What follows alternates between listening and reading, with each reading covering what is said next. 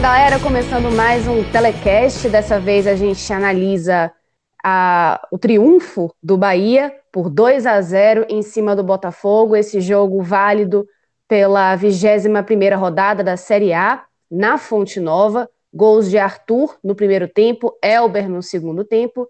Você percebeu que não falamos em Gilberto.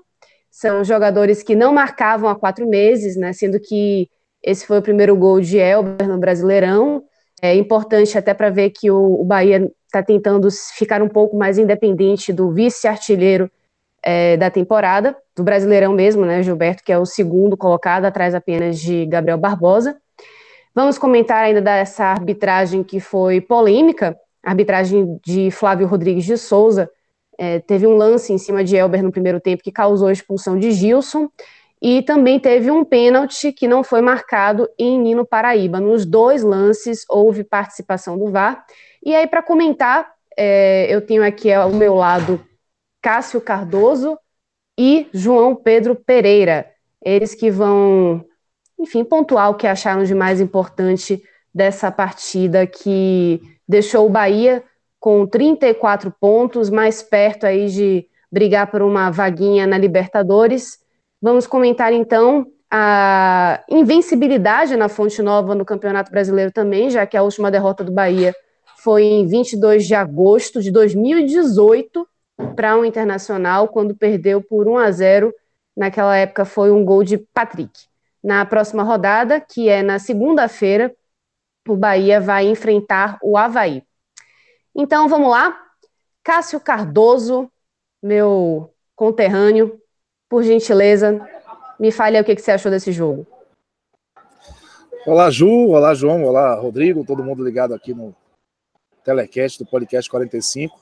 Não reparem com o áudio ambiente, eu ainda estou na Fonte Nova, onde acompanhei em loco, né? O Bahia venceu o Botafogo por 2 a 0 e adianto que Bahia finalmente conseguiu voltar a vencer com, é, vamos dizer, um desempenho que convenceu. É, eu, eu acho que a análise do jogo passa pelo que aconteceu durante o jogo, com certeza, mas é importante falar do que aconteceu antes. A escalação do Botafogo. A escalação do Bahia não teve muita surpresa, né? O Roger preservou a ideia de ter o Guerra em campo como titular para os jogos em casa. A ideia deles deixa o Bahia mais agressivo. Eu tenho minhas dúvidas da eficácia dessa ideia, mas o fato é que ele foi com Guerra no meio campo, que começou com Gregory, Flávio e Guerra, e ataque com Elber recuperando a condição titular, né? Botou a, a, o Luca no banco. E o Botafogo que veio com uma formação bem ofensiva. Do meio para frente, os volantes eram João Paulo e Cícero. Nenhum dos dois tem hoje condição de serem jogadores perdigueiros, pegadores, né? De marcação forte. E Diego Souza, Lucas, Rodrigo Pimpão, Vitor Rangel. Um time que tinha a ideia de atacar o Bahia. Mas quando a bola rolou, isso seria ótimo para o Bahia, né? Gosta de jogar com espaço. O que se viu foi um Bahia contundente, querendo tomar as rédeas do jogo desde o início. E o Bahia ocupou o campo de ataque durante boa parte do primeiro tempo. Esbarrou quando esse esse domínio aconteceu, esbarrou naquela dificuldade de criar chance. E aí veio, né? A, o tapa na cara do Bahia, quando aos 11 minutos foi o Botafogo que teve uma grande chance, com o Diego Souza lançando o Torrangel, o Douglas saiu do gol, tirou a bola, sobrou no pé do Lucas, e o Lucas Campos mandou por cima da meta, é, por cima da zaga do Bahia, encobriu todo mundo, mas o Juninho estava lá para salvar em cima da linha. O Botafogo podia ter aberto o placar com 10 minutos. Foi uma, uma reação rápida do Botafogo de contra-ataque, mostrando ao Bahia que, olha, fique esperto, porque está com a bola, mas é, eu tenho condição de agredir. E o Bahia continuou em cima, continuou sendo um time tem a bola, teve uma imposição tática, mas com dificuldade para criar. Tanto que quando chegou a finalizar na direção da meta, ela foi fazendo o gol, né? Uma bola que o Gregory recuperou, acionou o Elber, Elber acionou o Moisés, Moisés cruzou, Arthur Vitor fez 1 a 0 para o Bahia aos 23. E isso deu uma desafogada no Bahia que estava é, dominando o jogo, com a bola no seu campo de ataque, mas sem aquela contundência de criação. A partir desse gol, o jogo ficou meio vida louca, né? Botafogo é, continuou querendo jogar com as linhas altas, tentando agredir, tentando é, partir para cima, mas se com 0 a 0 já estava tendo dificuldade, com 1 a 0 ficou mais afobado, deixou campo demais para o Bahia jogar. Para mim, um grande equívoco do Eduardo Barroca. é, deixar tanto campo para o Bahia, mesmo perdendo o jogo. E aí o Bahia deitou e rolou. Teve chance com o Elber que rolou para Nino, e Nino acabou chutando fraquinho para a defesa do goleiro é, Gatito. Depois teve um lance que foi polêmico, contra-ataque rápido, o Elber chegou, entrou na área, sofreu a falta, o árbitro deu falta fora da área e expulsou Gilson. A expulsão de Gilson, na, naquele momento eu não tinha noção do quão determinante ela poderia ser, mas se mostrou determinante para o destino do jogo. Não foi uma expulsão justa, porque, na minha opinião, não foi falta. A falta, ao ser marcada, merece o cartão vermelho. Isso é regra. E o árbitro cumpriu a regra, mas na minha opinião não foi falta. Gilberto cobrou a falta, a bola passou perto, o Botafogo ficou com a menos. Na sequência, um lance que exigiu o VAR novamente. Pênalti do Lucas Barros, que entrou em lugar é, do Lucas Campos, né, para repor a substituição, a, a, ausência do Gilson. Ele, para mim, fez pênalti em cima de Nino. O árbitro não marcou, mesmo consultando o VAR. E aí lá se foram quase 10 minutos de tempo somado de, de avaliação de árbitro.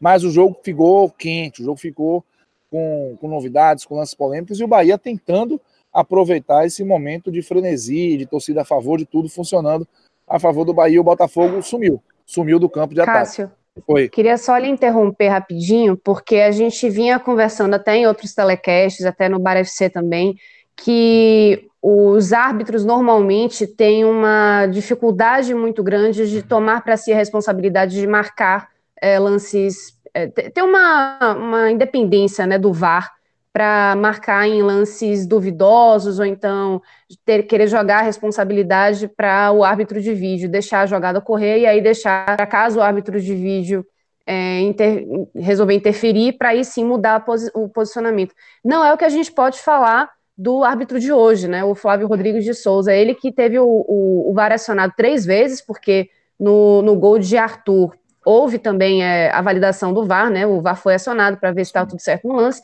Ele manteve, manteve também é, a falta em Elber, né? Que culminou na expulsão aí de Gilson, e também manteve a posição inicial dele de não aplicar o, o, a penalidade em cima desse lance em Nino Paraíba. O que, que, a gente pode dizer sobre isso, né? É bom? É, é bom que o árbitro tenha confiança no que está vendo, porque ele tem um respaldo de, de, uma, de, câmeras que podem oferecer ele a possibilidade desses lances capitais serem revistos. Agora, ele, mesmo revendo, marcou a falta em Elber, e mesmo revendo, ele não deu pênalti em Nino, né? Então, é, é bacana que ele tenha essa confiança. Teve um lance que a bola bateu na coxa, depois no braço do jogador do Botafogo, antes até desses lances todos, dentro da área, ele foi muito convicto, fez logo o gesto que não foi nada, e se o VAR conversou com ele, ele não atrapalhou o jogo por conta disso. Eu acho que o árbitro tem que ter confiança sim, mas tem que acertar, né? Não dá para olhar o VAR e errar. Eu acho que o VAR está expondo o nível de arbitragem baixo do, do, nosso futebol, a arbitragem que não é profissionalizada, né? O, o Flávio mesmo é um representante comercial, enfim. É, mas ele levou é, o jogo dessa forma. Botafogo com a menos foi determinante. E só para reforçar aqui, para quem está ouvindo a gente, eu, eu, continuo na Fonte Nova. É, dezenas de pessoas ainda trabalhando aqui perto de mim, nas bancadas, fazendo os arremates finais calor da jornada. Ainda, né? O calor tá aqui, o povo falando baixo, né? Imagina o povo já já tá aqui naquele final de trabalho, todo mundo berrando, um grita de lá. Então, volta e meia vai vazar uma voz aqui de terceiros, tá? Eu peço desculpas ao pessoal. O Rodrigo vai se ferrar aí para tentar dar uma equalizada e nem sempre vai conseguir, porque realmente tem muita gente em volta. É, o segundo tempo, aí eu quero um capítulo especial para o segundo tempo. Para mim, o segundo tempo vai dar uma aula de aproveitar contexto. Uma aula. A forma como o Bahia se comportou foi exemplar. O Bahia amassou o Botafogo. Eu contei, reparei, do primeiro aos 30 minuto do segundo tempo, o Botafogo não pisou na área do Bahia. Parecia que o Botafogo não tinha um a menos, não. Parecia que tinha uns três. O Bahia se impôs, assumiu o controle do jogo, amassou o Botafogo no seu campo de defesa. Não é que tenha criado grandes chances, não criou. É, continuou esbarrando nesse grande problema que é criar chance. Teve uma bola com o Gilberto de cabeça, um chute ali que veio de fora da área do Arthur Vitor cruzado, mas nada que tivesse sido aquele o Gilberto, sim, né? Uma bola que o Weber jogou na cabeça dele, parecia que ele ia fazer o gol, ele jogou para fora. Mas criou muito pouco pro tamanho do domínio. Mas ainda que tenha criado pouco, a forma como o Bahia dominou o Botafogo e controlou a partida foi exemplar. O Botafogo não levou perigo ao Bahia.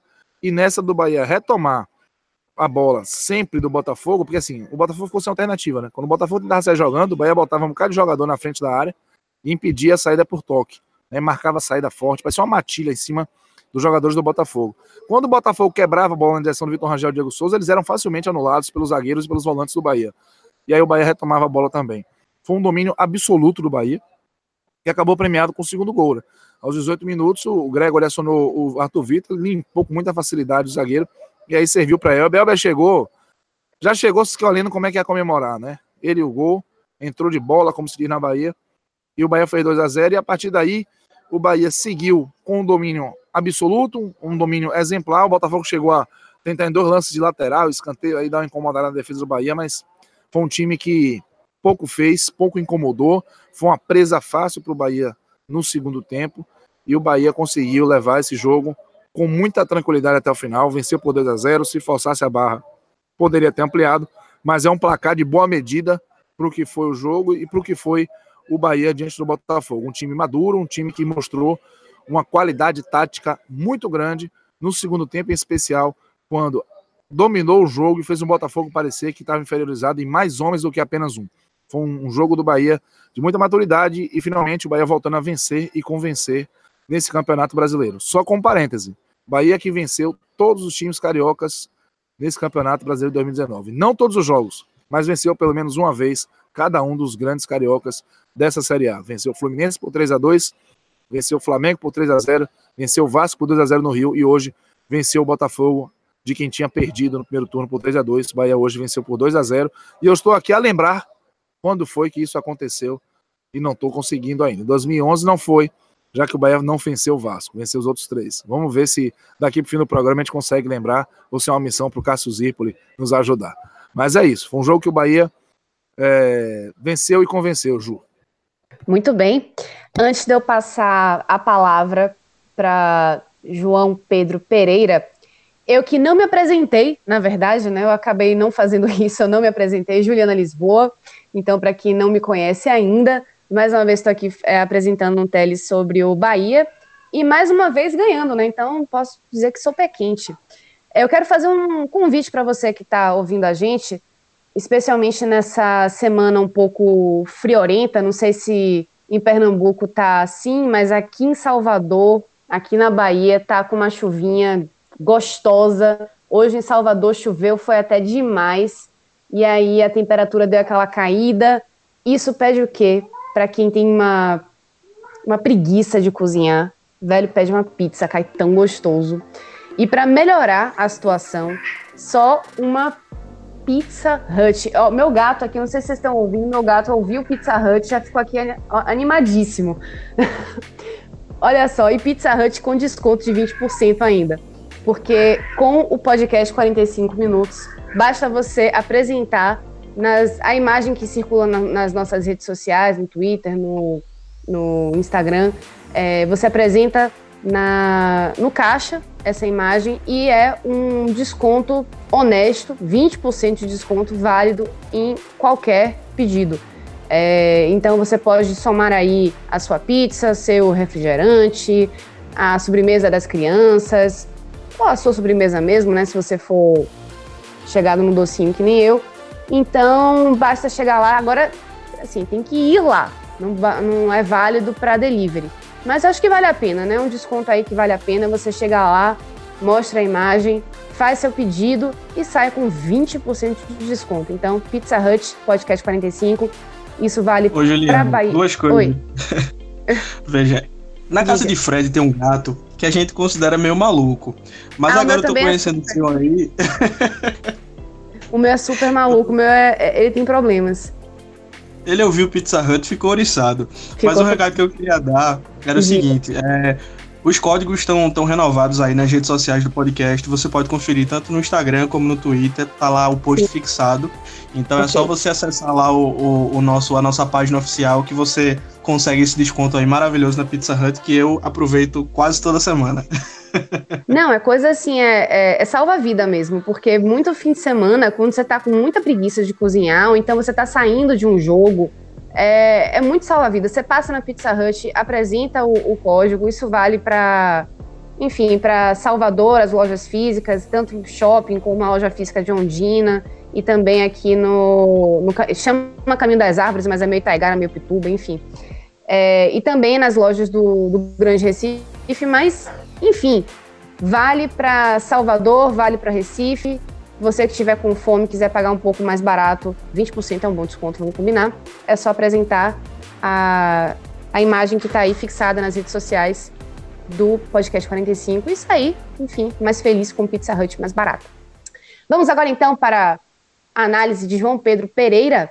Quero saber então, João Pedro, como é que você viu essa, é, essa partida do Bahia que, não sei se você vai concordar comigo, mas a gente comentava muito que o Bahia tinha um, pouco de dificuldade de propor o jogo quando era um, um ambiente mais favorável, né? principalmente em casa. Ainda em casa jogava de uma forma muito reativa, é, esperando, dando espaço para a equipe adversária, é, enfim, jogar, e aí tentar con construir o placar em cima de jogadas individuais, ou então contra-ataques muito rápidos, e sempre contando aí com o faro de gol de Gilberto. Hoje a gente viu que não foi muito, muito dessa forma, né? O Bahia dominou a partida e propôs o jogo de uma forma muito intensa desde o início. Eu queria saber se você concorda comigo, o que mais você acrescentaria? Fala Ju, fala Cássio, Rodrigo nos trabalhos e, e todo mundo que está aí no, dando play, todos os ouvintes. Antes de começar o meu comentário, eu estava aqui, enquanto vocês estavam falando, eu estava pensando em ligar um, um sonzinho aqui com a música ambiente, um Baiana System, acho que eu gosto muito. Porque assim, Cássio tá com a galera de fundo gritando, a galera animada, cerveja um real e vitória na Série A, não, não podia estar tá de outra forma.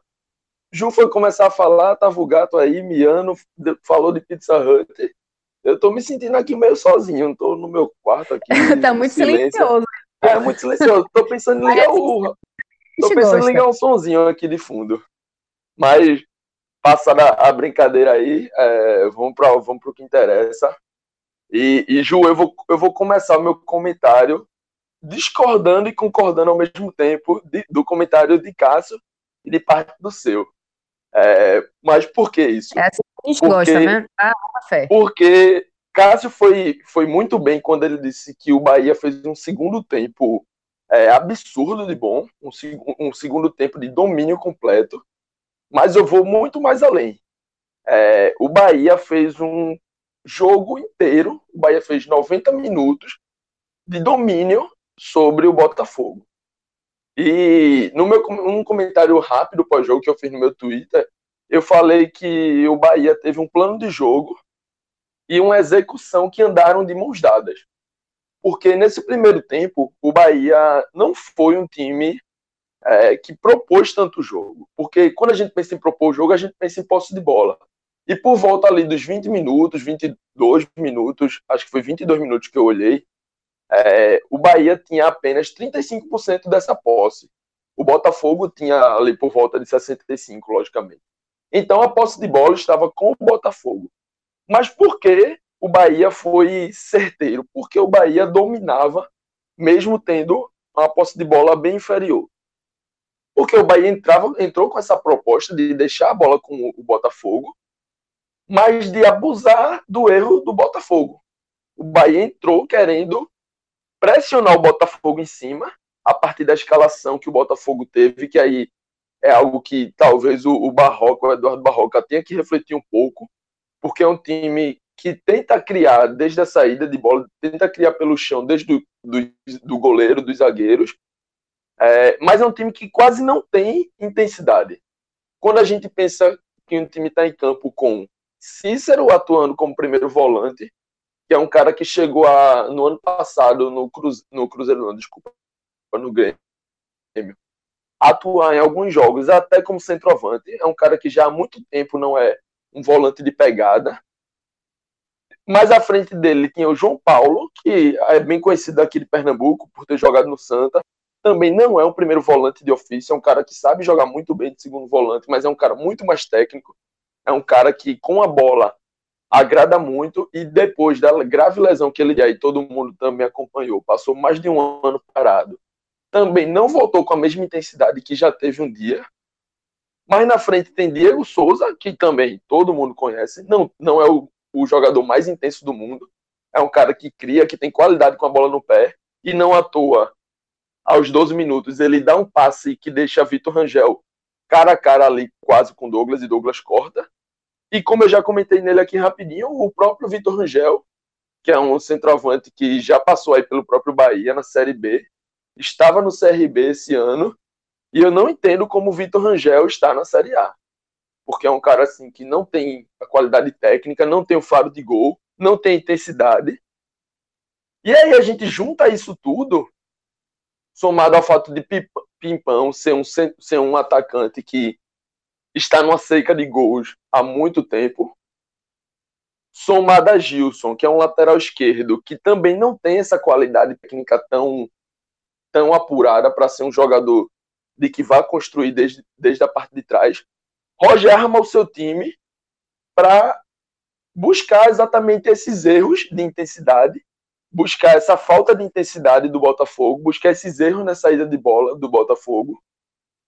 E muitas vezes eu, eu acompanhei, eu assisti o jogo pelo computador, e quando eu estou assistindo o jogo pelo computador, eu gosto de tirar print de alguns momentos, do, de algumas fases do jogo. Em alguns momentos eu tenho até a imagem salva do Bahia estando no campo. O Botafogo tem a posse de bola e o Bahia está pressionando o Botafogo com um bloco muito alto, dentro da área do Botafogo quase, com oito jogadores no campo de ataque. Então estava muito claro que o Bahia ia deixar a posse de bola com o Botafogo, mas, mas, mas ia sufocar a todo tempo. E foi isso que o Bahia fez. E é daí que nasce o gol do Bahia, é daí que nasce o domínio que eu observei nos 90 minutos do Bahia. É um domínio em que o Bahia deixa a bola com o Botafogo, sabia que o Botafogo não ia ter a qualidade para fazer essa saída, para fazer essa bola chegar até os atacantes, que hoje tinha o Vitor Rangel, tinha o Diego Souza, tinha o Pipão. E aí o Bahia conseguia aproveitar. O Bahia roubava essa bola fácil, acelerava, ia buscando gol, ia buscando gol, foi um pouco assustado nessa única bola, mas foi uma bola fortuita, foi uma bola que Diego Souza achou, não foi algo criado. Foi mais na, na base da sorte ali, mas que o Douglas conseguiu defender e depois o Juninho corta a segunda bola. E em seguida, o Bahia, numa boa trama, é, Moisés acha o Arthur dentro da área. E ali naquele momento o Bahia já merecia. O Bahia já merecia o gol, porque o Bahia teve um primeiro tempo com no final, o Bahia tem 35% de posse de bola aos 22 minutos, mas acaba ali por volta de 44% do, no primeiro tempo, 44% a 45%, tendo nove finalizações, enquanto o Botafogo, tendo a maior parte da posse de bola durante todo o jogo, teve apenas duas finalizações, duas finalizações no primeiro tempo. Então a gente vê que o Bahia arma um plano de jogo, busca as falhas do Botafogo e isso dá certo, porque a execução foi bem feita. Exec... Não, não só o plano de jogo bem montado, bem escolhido, mas a, a execução por parte dos jogadores, a intensidade que os jogadores tiveram a todo momento. Em 45 minutos, o Bahia não deixou o, o Botafogo respirar em momento nenhum. Em todas as jogadas, em todas as jogadas que o Botafogo tentava sair, o Bahia estava ali para pressionar e recuperava essa bola, recuperava essa bola antes de de que ela cruzasse o meio campo. Então já recuperava a bola em uma boa posição no campo de ataque, com muitos jogadores para dar apoio a esse ataque. E não à toa, o gol do Bahia sai com Gilberto dentro da área, errando a finalização, com, com um corta-luz, um meio que uma finalização errada. E o Arthur chega logo em seguida completando. E aí, eu, e aí chega a parte que eu e Cássio concordamos em 100%. O Bahia fez um segundo tempo absurdo. Bahia fez um segundo tempo de controle total. Se o primeiro tempo já tinha sido bom, se o primeiro tempo já tinha dado certo de acordo com o que tinha planejado, no segundo tempo, com 1 a 0 no placar, vencendo, com um jogador a mais, com o lateral esquerdo reserva em campo, com o pênalti não marcado, que eu concordo, não sei, não entendo como é que o árbitro foi chamado para o vídeo e não deu aquele pênalti em Nino Paraíba. É, não consigo entender. Por Enquanto... conta da, da expulsão, né? Mas aí é, acabam sendo dois erros, né? Exato, é, acaba sendo dois erros. E, e eu até, é, assim, na, a expulsão eu, eu não julgo como erro. Eu realmente achei que talvez não tenha sido uma falta das mais graves, mas foi falta. na minha visão, logicamente. Eu vi como falta e por ser o último homem, ali acho, eu julguei a expulsão também. A expulsão seria coerente mesmo em ele enxergando falta, né? Se ele achou que foi falta, realmente o vermelho era uma consequência. É, mas aí também Exato. muita gente, né? E eu também não me convenci se houve um toque, se houve algo a, a ponto de desestabilizar mesmo, ou se foi Elber que se jogou. Mas enfim, né? De qualquer forma, não, não justifica. Exato. Vai ser sempre aquela questão interpretativa, mas no, no, no lance de Nino Paraíba, quanto mais eu vejo o replay daquele lance, e aí já tem GIF em vários grupos aí que a gente tem de futebol, no próprio Clube 45, já tem um GIF desse lance. Quanto mais eu vejo esse lance, mais eu não consigo acreditar em como ele não marcou esse pênalti. É, e, e... E aí o Bahia volta. Ô, João, desculpa interromper, meu velho. E assim, tem um, tem um ponto Nada. que é importante a gente observar. A expulsão, se o árbitro viu falta, foi correta, ele cumpriu a regra. Eu não vi também a falta, tô com Juliana. Mas é, há um ponto que tem que ser observado. O Bahia estava muito bem, independente da expulsão. Porque o momento da expulsão acontece, ela acontece justamente porque o Botafogo não soube se expor diante do Bahia depois que o Bahia fez 1 a 0 Ele, o Botafogo, Isso. A expulsão vem num contra-ataque. Contra a expulsão vem numa bola recuperada. Que já era o segundo. E aí, e aí já era o segundo isso, não, é, exatamente. Do Bahia, o, Bahia, o Bahia já dominava, o Bahia já dominava o Botafogo. Exatamente. O Bahia, dentro da sua proposta de jogo, dentro da sua proposta de sufocar o Botafogo e recuperar a posse de bola e acelerar, já vinha bem melhor do que o Botafogo. E a partir disso nasce a expulsão, a partir disso nasce o primeiro gol, a partir disso nasce o pênalti não marcado dentro Isso. dessa mesma proposta de jogo. E aí no segundo tempo não tem o que discordar, não tem o que tirar do, do segundo tempo de carteirinha que o Bahia faz. Com um jogador a mais vencendo, domina completamente o, o, o seu adversário, domina completamente o Botafogo, que ali já estava, já não, já não sabia muito para onde correr. Com um jogador a menos, teve que tirar o Lucas Campos, é, um, um ponta ali, de um homem de velocidade, um cara de frente, para recompor o seu lateral esquerdo. E aí dá ao Bahia exatamente o que o Bahia quer. E, e a partir disso a gente pode observar uma mudança na, na forma de jogar. Se no primeiro tempo o Bahia queria deixar a posse de bola com o Botafogo, sufocar, recuperar essa posse de bola e acelerar, no segundo tempo a gente viu o contrário. No segundo tempo o Bahia é quem teve a posse de bola. O Bahia quem teve o domínio. O Bahia chegou a ter no segundo tempo 65% da posse de bola. Então foi um Bahia que soube dominar a posse, foi um Bahia que soube circular a bola quando precisou, um Bahia que soube ter calma, não não não se, não teve pressa em querer matar o jogo, não teve pressa para acabar não se expondo. Foi um time que controlou muito bem a partir dos seus volantes, a bola passou muito pelo pé de Gregory, muito pelo pé de Flávio. E, e sabíamos um time que soube acelerar quando precisava. Sabia jogar nas pontas, com Elba e as ultrapassagens de, de Moisés pela esquerda. Sabia jogar na ponta direita, onde tinha Arthur, em grande noite. E as, e as ultrapassagens de Nino Paraíba, que também, para mim, foi um, foi um cara essencial nessa partida. Foi um cara que estava também numa grande noite. Né? O, o Arthur, quando fazia aquele corte ali para dentro, que é uma jogada que ele tem uma diagonal muito perigosa, oferecia toda a linha de fundo para o Nino Paraíba atacar o espaço. Isso aí deu muito certo. Foi a partir daí que nasce o segundo gol. O Arthur entra na área, aquele driblezinho que a bola quase não sai do pé dele. Ele entra com, com habilidade, dribla, coloca dentro da área e o Elber chega só para finalizar chega só para colocar a bola para dentro do gol e ali já não tinha mais jogo. Ali a vitória do Bahia já estava selada. Beleza.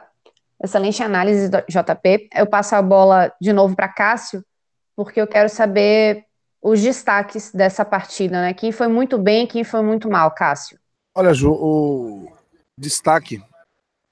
Tem alguns destaques positivos do Bahia. Eu vou colocar principalmente Moisés e Elber, com a escolha definitiva de Elber como melhor do Bahia, na minha opinião. Elber ganhou a condição de titular do Luca e fez valer, né? Justificou a escolha de Roger. Foi um jogador agudo. Foi um jogador que atazanou a vida do Marcinho, lateral direito do Botafogo. Não vai dormir bem. que Elber foi para cima, é, tocou curto, foi para jogada individual, puxou contra-ataque, sofreu falta, fez gol, participou do primeiro gol. Um jogador que realmente foi muito importante para o Bahia ter essa profundidade no seu ataque, ser um time mais agudo. E acho que deve é, ser o atleta escolhido como o principal do Bahia hoje. Mas Moisés, por exemplo, recuperou muito é, um, com um desempenho é, constante, bem regular, uma participação muito forte no campo de ataque. Ele recuperou muito do prestígio que tinha perdido com o torcedor nas últimas rodadas, vinha sendo muito criticado e hoje deu passe para gol também. É, foi um jogador importante. O Gregory oscilou, primeiro tempo não foi tão bem, deu botes equivocados, faltas inclusive que eram passíveis de cartão e o árbitro deixou para lá. No segundo tempo ele melhorou e tem um destaque, ele também participou dos dois gols. Parte dele, de recuperações dele no meio campo, as jogadas que originaram os gols do Bahia. No primeiro tempo para Elber do lado esquerdo, no segundo tempo para Arthur Vitor do lado direito. E para mim, mas assim, para mim o, o melhor destaque realmente vai ficar com o Elber. E o destaque negativo, por mais que Gilberto fez uma partida muito discreta, né? É, não conseguiu contribuir muito, mas o destaque negativo ainda fica com Guerra. É, Guerra melhorou no segundo tempo, quando o, o Bahia melhorou por completo e, e botou essa imposição ao Botafogo. Guerra acabou participando bem do jogo, é, lado esquerdo ali, já vinha costurando alguns lances com o Elber e com o Moisés desde o primeiro tempo. Mas o que se espera de Guerra, porque ele é escalado, ele ainda faz pouco, sabe? Ele é um jogador de parece um jogador curto, parece um jogador de campo pequeno. É, ele não consegue é, ser contundente. Ele, ele deu, deu, até uns dois passos interessantes, passos surpreendentes, passos criativos durante a partida, mas é, é distante. Ele não justifica a escalação. Para mim, esse, esse é o sentimento. Ele não justifica a escalação dele ainda. Hoje, apesar de ter mostrado a evolução do primeiro para o segundo tempo notável, ainda está muito aquém do que se espera e é alguém que dá para destacar negativamente nesse time do Bahia hoje. Beleza. JP, e para você, quais são os principais destaques positivos e negativos? Concordo com, com o Cássio quando ele cita Elber e Moisés, porque ali do lado esquerdo dominaram completamente com a bola, como ele já disse, fizeram inferno ali com o Marcinho. Marcinho não vai dormir bem, vai ter pesadelos aí com essa dupla e vale demais a menção. Mas como o Cássio já mencionou os dois, eu vou virar o jogo, vou pro outro lado do campo, vou para o lado direito, onde a gente teve Arthur e Nino. Gostei muito da partida dos dois. Acho que o primeiro tempo um pouco mais discreto, o primeiro tempo passou muito pelo lado esquerdo, mas no segundo tempo cresceram bastante. É, no, no, num jogo em que o Arthur conseguiu executar muito bem a sua diagonal e conseguiu abrir espaço para o Nino. E num jogo em que o Arthur faz um gol e dá uma assistência, e aí quem me, quem me conhece, quem me segue nas redes sociais, quem já me ouviu em outros podcasts, sabe o quanto eu sou fã do Arthur Vitor. É, desde 2017 eu vi, acompanhei esse, o Arthur no Londrina despontando aí, vi, vi o Arthur Vitor fazer dois gols e uma assistência aqui no Arruda contra o Santa Cruz que fez o Santa Cruz demitir Vinícius Eutrópio. E ali eu já virei fã. É, já sempre que me pedem indicação, sempre que me pediam indicações de jogadores de ponta, era sempre um daqueles primeiros nomes da lista. E aí, sempre que tiver uma oportunidade, eu vou estar elogiando, porque é um jogador que particularmente me agrada muito ver jogando. É um jogador que sempre que eu posso, eu paro e sento para ver jogando mesmo, porque gosto bastante. E num jogo em que ele faz um gol e uma assistência, eu não podia deixar de mencionar. Então, o lado esquerdo está muito bem escolhido, mas não poderia deixar passar também ali o lado direito com, com o Nino e com o Arthur. Negativamente, é, eu acho que para o, o nível de atuação coletiva que a equipe tem, eu acho que a gente não tem destaques negativos em si. Mas vale, vale aquela menção de um pouco abaixo do, do próprio Gilberto e do Guerra, como o Cássio também já muito bem mencionou. E aí o Gilberto, por ser discreto, por ser aquele cara terminal, a gente talvez esperasse um pouquinho mais dele, um pouquinho arriscando um pouquinho mais. E o Guerra, sobretudo no primeiro tempo, mas aí eu deixo um ponto aqui porque já que eu mencionei tanto esse jogo de, de imposição física, esse jogo de intensidade que o Bahia montou para o primeiro tempo, talvez o Guerra não seja a principal escolha, porque a questão da intensidade nunca foi o seu forte. É um cara de muita qualidade técnica, de um chute de média e longa distância, de um passe, de assistência que a gente sempre espera. É um cara dessa, que tem essa qualidade técnica, mas que nunca foi esse jogador de intensidade. Até pela idade um pouco mais, um pouco mais avançada já. É, o ritmo de jogo no Palmeiras ficou algum tempo sem jogar. Então eu deixo essa menção dele não ter ido bem, mas não ter ido bem no que não é a praia dele, realmente. Talvez quando o Roger pense nesse jogo um pouco mais reativo, nesse jogo de mais intensidade, nesse jogo mais vertical, talvez é, possa valer um pouquinho mais a pena ele repensar essa titularidade do Guerra. Para um jogo como foi o segundo tempo, um jogo de posse, um jogo em que o time vai precisar explorar os espaços, os espaços com assistência, um cruzamento, uma bola parada, aí sim o Guerra pode ser bem mais útil. Muito bem, eu fico com os dois relatores, né, já que os dois montaram essa, essa lista tríplice aí dos, dos melhores em campo. É, eu quero ressaltar só que é, é muito bom colocar Moisés como um dos melhores em campo, porque a gente sabe que ele tem uma, uma relação de amor e ódio, por assim dizer, com a torcida, né, que pega muito no pé dele, Realmente, Moisés tem oscilado às vezes, né, com algumas partidas em que ele joga muito abaixo, mas é bom quando a gente consegue ver que um jogador é resgatado e consegue jogar bem em uma intensidade muito interessante. Foi o caso de Moisés hoje. Arthur premiado com gol, porque estava realmente precisando, é bom também porque ele estava meio cabisbaixo, né, quando perdeu um pênalti, não, não conseguiu converter, aí ficou aquela coisa, não, não pode deixar ele chutar, ele é aquele atacante que vai construir a jogada, mas não consegue calibrar o pé, não consegue fazer um gol. Ele conseguiu fazer esse gol. Elber também, que foi um jogador que participou muito a partida toda, tentou lá buscar, se não, não fosse ele, com, deixar algum colega, algum, algum companheiro em condição boa de marcar. Enfim, volto aí com vocês. Acho que esses três são os melhores da partida. Acho que Guerra, principalmente, é um cara que não está ainda muito bem, interagindo muito bem com a equipe, mas eu vejo que há uma insistência aí de Roger Machado em colocá-lo como titular em, em, jogos dentro de casa para tentar transformar o Bahia num time um pouco mais ofensivo e com uma posse de bola um pouco mais trabalhada. Então vamos, vamos ver como é que isso se desenvolve a partir de agora, né? Se essa evolução dele, porque eu acredito que existe uma evolução dos últimos jogos para cá, se essa evolução vai continuar acontecendo, ou se Roger Machado vai resolver mudar a estratégia e tentar escalar outros jogadores para essa função. Então, eu Ju, quero agradecer. Oi, diga. Só antes de encerrar, eu queria deixar só uma menção rapidinha para o dupla de zaga. Acho ah, sim, pode falar.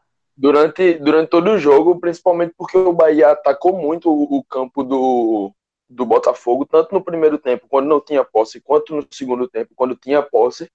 E aí a dupla de zaga jogou ali quase na faixa central, estava sempre próximo do meu campo. E quando precisaram recuar, quando precisaram marcar as costas, marcar o que ia ali da, das suas costas quase na, na, no meio campo até a própria área do Bahia, foram muito bem. Não, deixa, não deram mínimo espaço para os atacantes do, do Botafogo e principalmente o Juninho ali, quando, quando o Botafogo teve a única chance ali no comecinho aos 12 de abrir o placar, com a tentativa do Vitor Rangel, que o Douglas corta primeiro, e depois alguém chega por trás tentando encobrir, e ele tá muito bem posicionado, no lugar perfeito, e fez aquele corte. Ele fez uma leitura realmente muito, Isso, muito inteligente perfeita, da, da jogada. É, pra, quando a bola sobra, quando a bola sobra, ele percebe que o jogador vai tentar encobrir ali o goleiro, e ele já se posiciona no, no local onde ele poderia bater. Né? O jogador bate de esquerda ali, fazendo aquele arco, e ele já se posiciona no lugar exato, tanto que ele não precisa pular para o lado, é só aquela, aquele pulinho para cima mesmo e, e, fazer o corte tranquilo. Então, acho que essa dupla de zaga aí hoje for, foram dois monstros e merecem essa menção, essa menção aí. É uma menção válida mesmo, porque é bom lembrar que Lucas Fonseca jogou todos os 21 jogos do Bahia nessa Série A, tomou apenas um cartão amarelo, Juninho é, começou a jogar depois da Copa América, substituindo o Hernando, que vinha bem. E Juninho chegou sob desconfiança e encaixou desde o jogo contra o Grêmio pela quarta de final da Copa do Brasil. Ele chegou e tomou contra a posição. Mudou o Lucas Fonseca de posição. O Lucas estava jogando do lado esquerdo, a zaga está jogando de novo no direito. E o Juninho assumiu o lado esquerdo. E essa defesa do Bahia chegou a 10 jogos sem sofrer gol de 21 nessa Série A. E isso também merece destaque. Devidamente destacado. Agora eu posso agradecer a galera? Pronto. Vou agradecer você Agora que sim. a gente até aqui, que acompanhou a gente, teve essa paciência. É, muito obrigada por nos escutar. Eu quero agradecer também a Cássio Cardoso e João Pedro Pereira mais uma vez pela participação e também a Rodrigo Carvalho pela edição massa que ele vai fazer aí, tenho certeza que tá massa. Vou até fazer o seguinte, vou mandar uma foto de Chat Baker, que é meu gato, para ver se ele consegue incluir aí na arte. Porque eu acho que parece a missão rosa também, né? Gente, muito obrigada e até a próxima. Valeu, Valeu Ju. Tchau, gente. Um abraço. galera. Foi massa. Tchau, tchau.